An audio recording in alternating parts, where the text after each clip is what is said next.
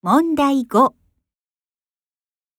人们的衣着喜好、举止言谈、生活习惯等等，都随着时代的变迁而不断变化。十几年前，人们坐电车时手里常拿着书报、杂志；现在，人们还是坐着同样的电车，但手里拿着的却是手机或者电脑等小型电子设备。在这短短的十几年里，电车里的景象已发生了巨大的变化。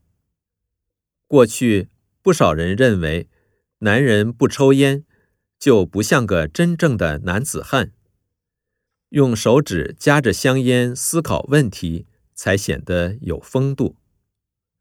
古代很多资深的人常常留着长胡子，可现在这种打扮。在街上或者公司里，只是偶尔才能见到。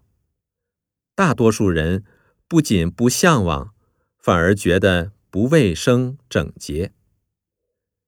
有的漫画中把戴眼镜、戴耳机、戴口罩的装束作为现代人的标准形象来描绘，虽然有些夸张，但也可以得到人们的认同吧。